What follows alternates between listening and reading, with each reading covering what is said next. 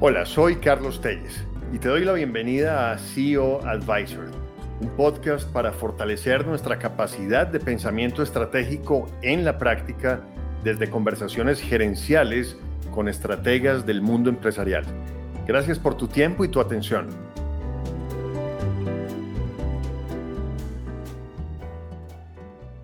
Hola, un saludo muy especial. Soy Carlos Telles. Bienvenidas y bienvenidos a un nuevo episodio de CEO Advisor, mi podcast para fortalecer nuestra capacidad de pensamiento estratégico desde conversaciones gerenciales con personas muy especiales, como es el caso en el día de hoy que tenemos en nuestro episodio a Juana Duque.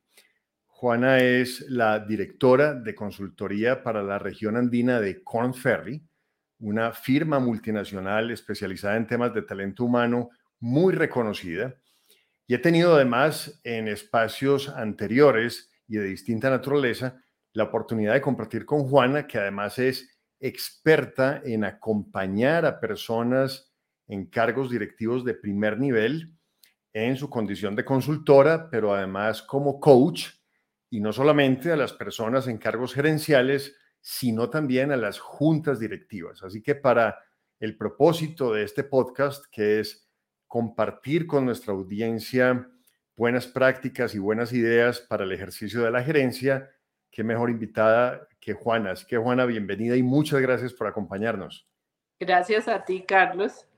Eh, muchas gracias por este espacio. Me parece y te felicito porque me parece súper interesante lo que estás haciendo y bueno, tú y yo siempre hemos compartido espacios importantes de conocimiento, con lo cual lo que te pueda aportar va a ser aprendizaje para todos y para mí también.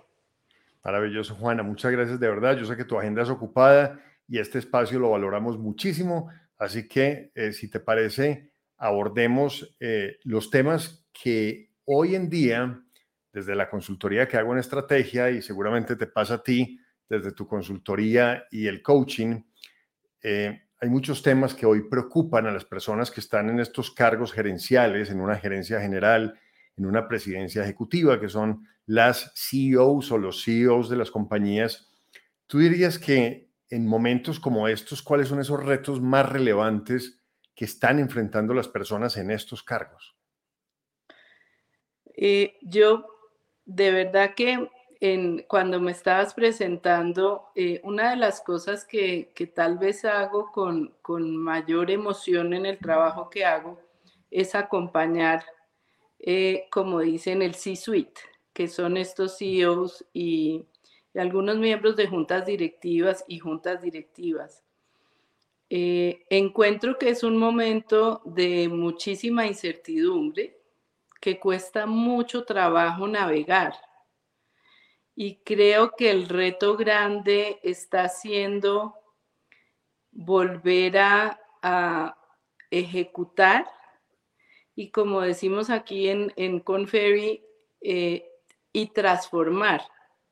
Es decir, es la capacidad de hacer esas dos cosas dentro del trabajo en la organización hay mucha presión por resultados y siempre el, CEO o, la CEO tienen esa, esa presión de traer los resultados y traer el revenue a la compañía o el evita que les están pidiendo, pero también hay una presión enorme y una necesidad enorme de transformación. Entonces, yo lo que, lo que escucho, que a veces no es directamente, sino indirectamente en las preguntas que me hacen o que me traen, porque en este acompañamiento lo que, lo que se conversa es lo que les preocupa más a ellos, eh, es eso. ¿Cómo me manejo entre, entre resultados y transformación? Y detrás de eso, pues hay una inmensa cantidad de habilidades que empiezan a alejar a esas personas, a estos ejecutivos de alto nivel, de no solamente estar en el control para conseguir los resultados, sino también de desarrollar habilidades de inteligencia emocional que les permitan influir, inspirar, comprometer, eh, no está siendo fácil eh, eh, hacer engagement con las personas, no está siendo fácil generar culturas colaborativas de trabajo. Entonces creo que por ahí están los retos más grandes, Carlos. Justamente, Juana, y fíjense que no es casual, es la realidad. En uno de nuestros episodios tuvimos como invitado a Juan Carlos Moreno, el presidente de Pintuco, una empresa muy reconocida, ahora parte de la multinacional AxoNobel, y mm. nos decía exactamente lo que nos dices. Dice, mira, el gran reto hoy de un CEO es gestionar el talento y gestionar de manera integral. No es solamente atraer, retener, es también motivar. Y utilizo exactamente la misma palabra que mencionas del engagement, cómo lograr que en esta situación las personas realmente se conecten con la compañía y diría incluso, Juana, que otro reto es lograr que las personas logren conectar su propósito personal con ese propósito de la empresa para que eso haga sentido y sea más, eh, si se quiere, agradable o manejable navegar estos tiempos que son complejos. Mira, es como, es como muy emocionante oír hablar a los CEOs de propósito y pensar que hoy en día nos estamos moviendo hacia allá. Es decir, si claramente no se conecta esta mañana justo estaba escuchando eh, hablar de, de, cómo se hace hoy en día los, los temas de carrera dentro de las organizaciones. Y, y lo primero que, que, uno tiene que tener claro es ese propósito desde lo individual para poder entrar en ese propósito organizacional. Entonces, pero esto era un tema que es un, CEO ni un miembro de junta directiva jamás nunca en su vida hablaba. O sea, hablar de propósito era una cosa como esotérica, eso no era de, palabras de, que usáramos. Es muy lindo ver y, yo te puedo decir que a través de, de este trabajo, encontrar y ayudar a las personas desde ahí es maravilloso porque la gente finalmente es efectiva cuando está conectada desde ahí. Entonces, en términos de, navegar, vuelvo otra vez esa incertidumbre que hay tan fuerte, pues siempre el, parámetro más importante debería ser, bueno, ¿en qué estoy? ¿Qué, ¿Para dónde voy? ¿Quién soy? ¿Qué me gusta? Eh, ¿Hasta dónde puedo dar? cuáles son esos valores que me rigen, que son temas que están incluidos en ese propósito. Entonces, claramente sí es desde ahí. Mira, yo tengo más de 30 años haciendo consultoría y, y, la transformación cultural es un tema siempre un reto para los consultores. Eh, oír y preguntar por transformaciones culturales es una cosa muy frecuente creo firmemente en que, en que la cultura depende mucho de lo que los líderes hagan. Y líderes conectados con propósito hacen la diferencia. Entonces, todo eso es parte de las, de las herramientas que hoy en día podemos usar para, para ir avanzando con los temas. Fíjate que en el propósito justamente de esta iniciativa, Juana, y de este podcast, que es tratar de desarrollar esa capacidad de pensamiento estratégico y fortalecerla en todas las personas que nos acompañan. El tema de propósito como parte de la estrategia es cada vez más relevante. Yo en mis consultorías, que básicamente son en estrategia, siempre digo que el propósito es la carta de presentación de la estrategia. Es la propuesta de valor de la empresa a sus partes interesadas sintetizada en una frase, en esa razón de existir.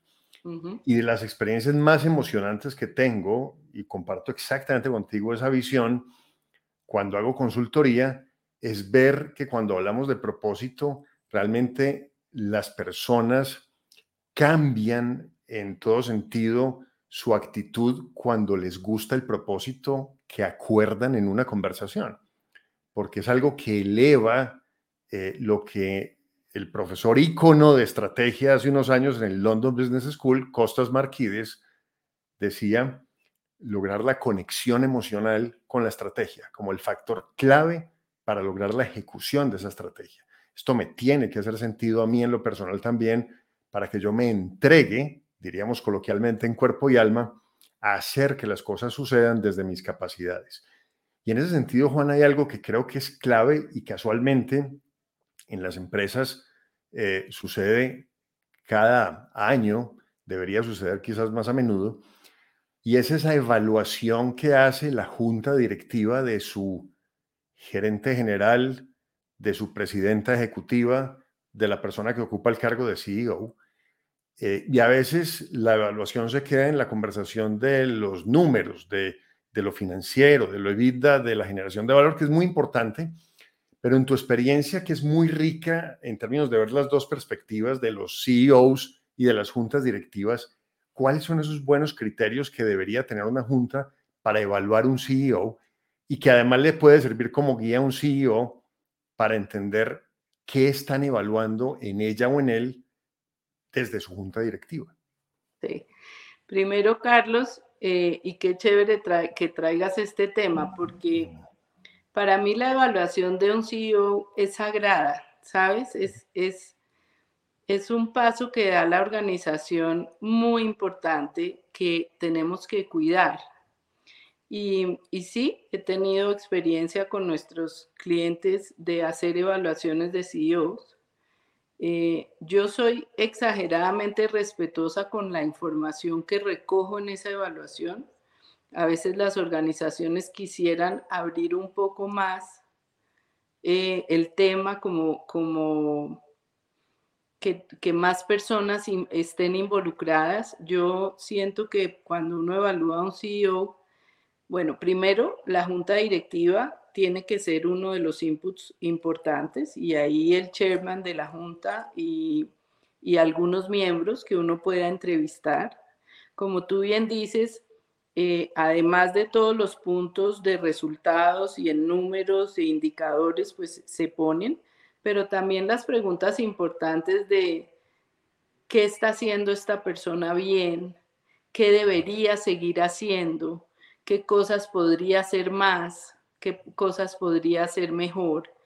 Eh, enmarcado también en un tema que, que he descubierto y lo he trabajado con las juntas directivas, y es el tema de, de, hacerlo desde los parámetros de psicología positiva, o sea, no desde qué me falta, sino más bien desde qué tengo y qué puedo crecer en eso que tengo.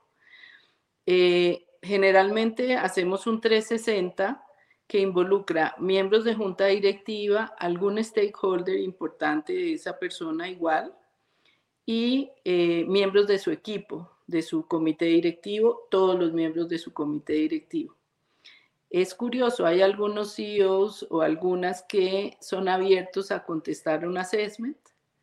El assessment no es un fin, el assessment es un medio para conocer y es muy interesante cuando lo hacen. Hay otros que no les gusta y hay, por eso te digo, una extrema confidencialidad con esa información que se recoge, que en mi convicción y en mi práctica se debe entregar al presidente de la junta directiva esa evaluación. Se debe presentar los resultados a él y acompañarlo a la junta a presentar los resultados. Y luego se debe conversar con este CEO en un feedback donde uno pueda realmente mostrarle qué están percibiendo de cómo se está comportando y demás. No eran ejercicios frecuentes hace unos años. Esto es una práctica que ahora se está haciendo. Y por eso te digo que yo creo que hay que ser cuidadoso, porque también pienso que un CEO no es, no es cualquier persona dentro de la organización. Y, creo en el respeto a los roles y en el respeto a, la información de ciertos roles. Entonces, eh, con ese cuidado, acompañar un CEO es maravilloso nunca es para mirar el gap que tiene con el rol, porque eso a estas alturas no, no es lo que nos interesa. Es más bien cómo construir más sobre lo que la persona trae y cómo lo están viendo. Además, porque ese relacionamiento entre junta directiva y CEO, que siempre ha tenido ahí como un interrogante si se la llevan bien o no, si les va bien o no, eh, pues se vuelve más fácil y hay unos presidentes de junta maravillosos cuando, cuando toman esta información y la trabajan con, con el CEO y con el equipo directivo también. Entonces me parece que es un ejercicio valioso que hay que hacerlo de forma cuidada y que hay que sacarle mucho provecho en acompañar al CEO desde esas evaluaciones. Sí, maravilloso lo que planteas, Juana, de como una evaluación de una persona en un cargo relevante dentro de una organización que, como tú bien planteas, no es un cargo cualquiera. Tiene que trascender la mirada incluso eh, de la junta directiva para ver partes interesadas adicionales, equipo, y tiene que trascender el tema económico. Eh, de alguna manera, y en un evento que compartimos que fue muy valioso, una liga de directores en su momento, organizada por la Universidad de los Andes, donde participó Ferri además eh, como uno de los protagonistas, con invitados muy especiales, eh, hablábamos de, de lo clave que es realmente el CEO incluso como la persona referente de la empresa en términos públicos, el cuidado de su reputación, de su comunicación, eh, lo que realmente representa esta persona, porque el representante de la compañía realmente no es el presidente de la junta, sino el CEO de la compañía. Así que, que realmente mucho más allá de los resultados, que son muy importantes, es clave que esta persona tenga toda una serie de características y condiciones eh, mm, en lo humano, en el ser, eh, además del buen hacer y el buen saber. Y tocaste una cosa, Juana, que quisiera plantearte para recibir tu conocimiento en ese sentido. ¿Qué recomendaciones le darías tú a una persona que está en el cargo de CEO, una presidenta ejecutiva, un gerente general, para desarrollar una buena relación con su junta directiva? Porque tú tocaste eso con mucha prudencia, pero lo vivo yo en la práctica. Cuando termino los ejercicios de estrategia y acompaño al equipo ejecutivo de la Junta eventualmente a presentar los resultados, de, esa zona gris donde a veces hay ciertas tensiones en esa relación. Una persona que llega a un cargo de CEO, ¿qué debería hacer, cuidar? ¿Cuáles son las buenas prácticas o recomendaciones para desarrollar esa buena relación con su junta directiva? Yo primero creo que es un Creo que es un punto importantísimo para el buen funcionamiento de lado y lado. Y, creo que hoy en día, por, por, todo el gobierno corporativo que hay y demás, eh, existe la posibilidad de tener del chairman una cercanía mayor con ese CEO.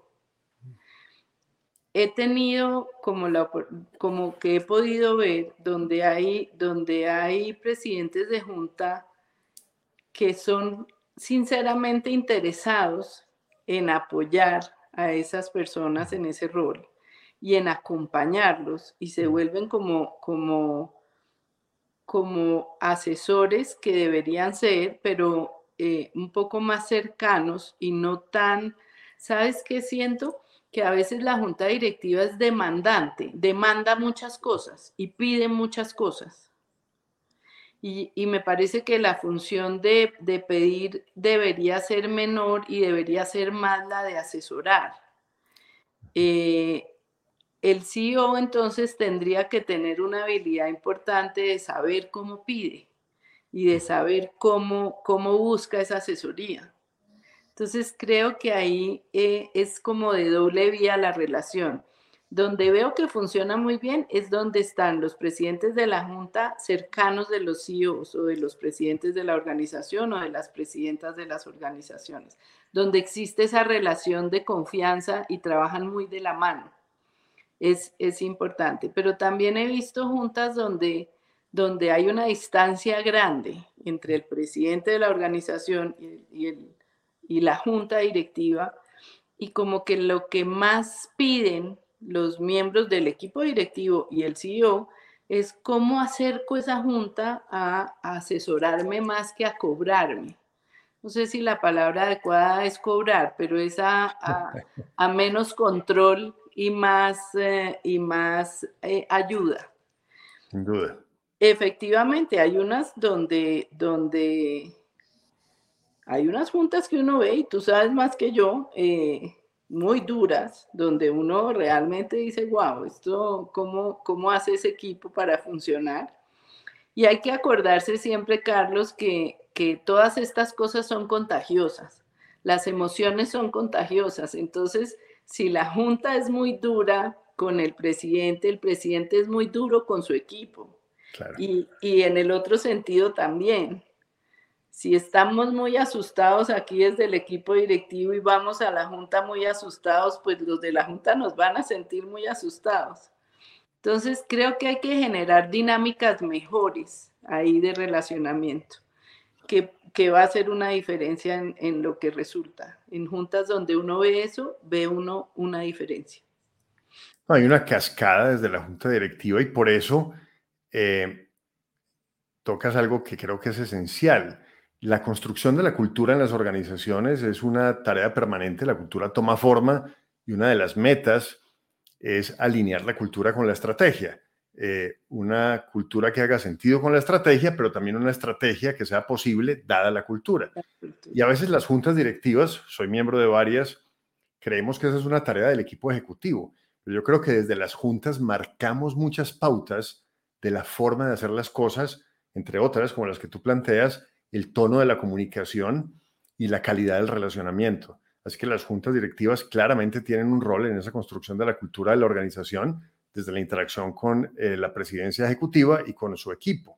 Así que maravilloso que nos, que nos pongas a las juntas eso de presente para que no creamos que el tema de cultura sucede simplemente entre los ejecutivos, sino también desde la junta. Hay un tema, Juan, antes de, cerrar este episodio. Podríamos durar aquí mucho rato porque estos temas me parecen apasionantes. Yo tengo la idea eh, de, luego de haber sido CEO en tres oportunidades, de que realmente de las cosas más valiosas para navegar ese cargo y esa responsabilidad es la gestión de sí mismos como seres humanos, como personas, porque lo técnico eh, y lo pragmático, pues si te nombran en ese cargo seguramente lo tienes, pero además tienes un equipo de gente maravillosa que te acompaña, pero la autogestión es clave.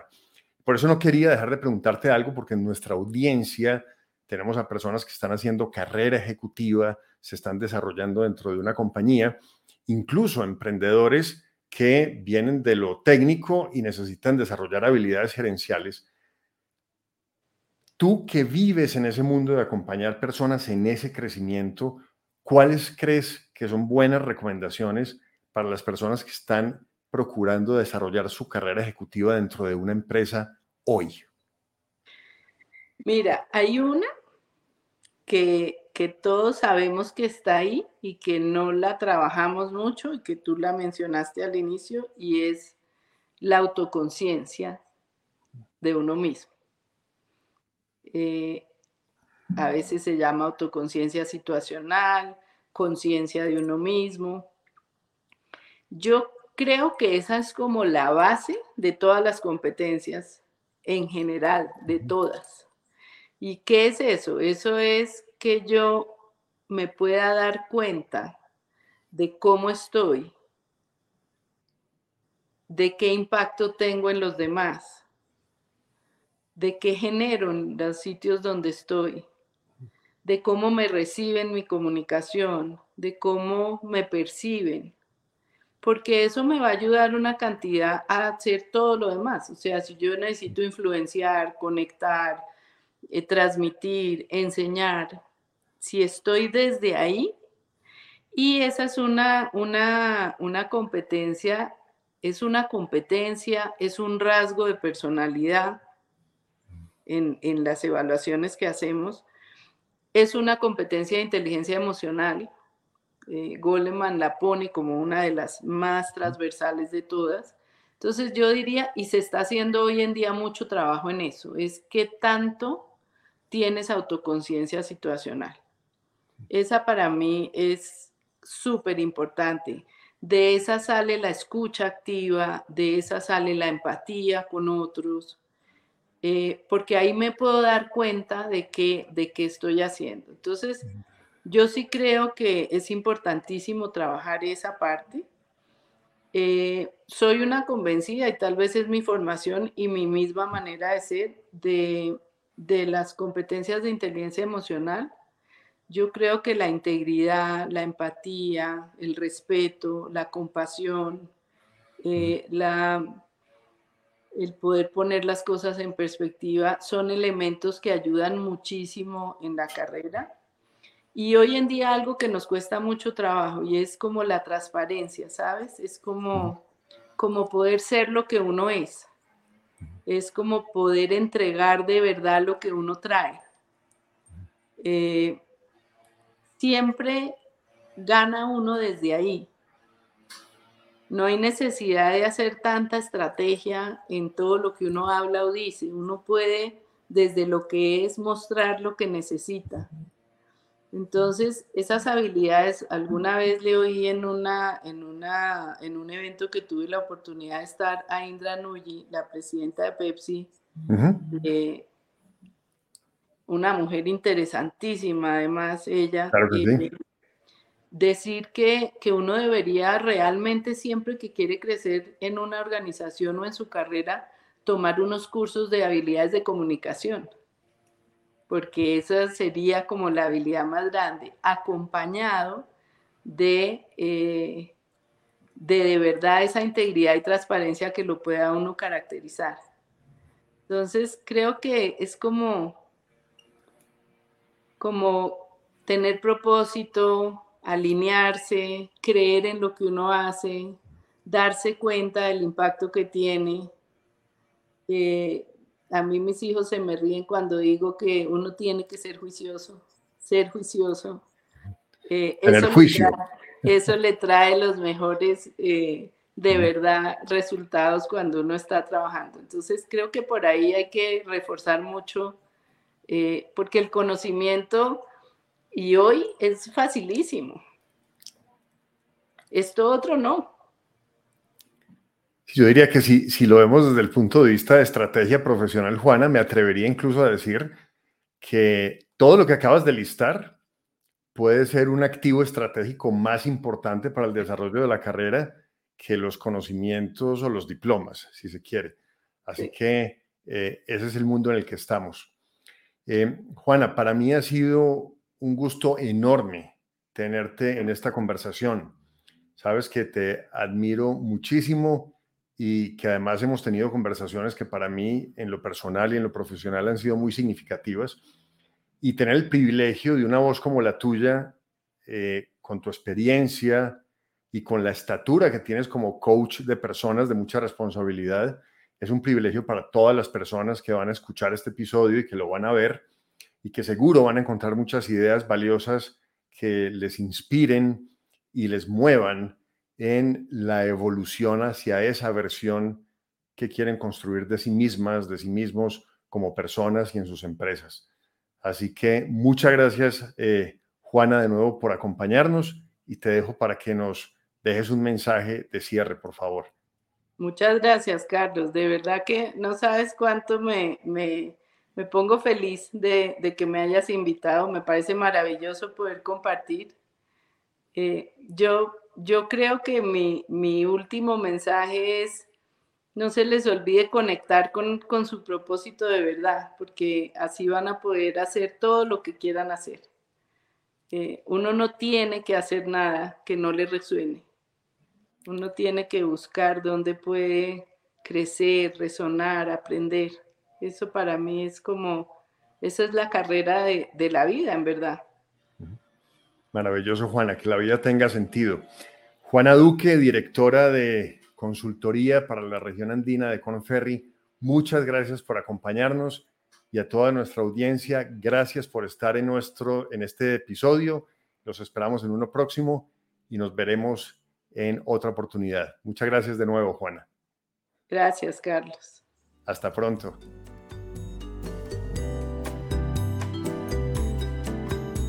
Gracias por acompañarme en este nuevo episodio de CEO Advisor. Espero que haya sido de mucho valor para fortalecer tu capacidad práctica de pensamiento estratégico. Te invito a aprovechar otros episodios, a visitar nuestras redes sociales, así como mi página web www.carlostelles.co y te deseo excelentes reflexiones estratégicas. Hasta la próxima.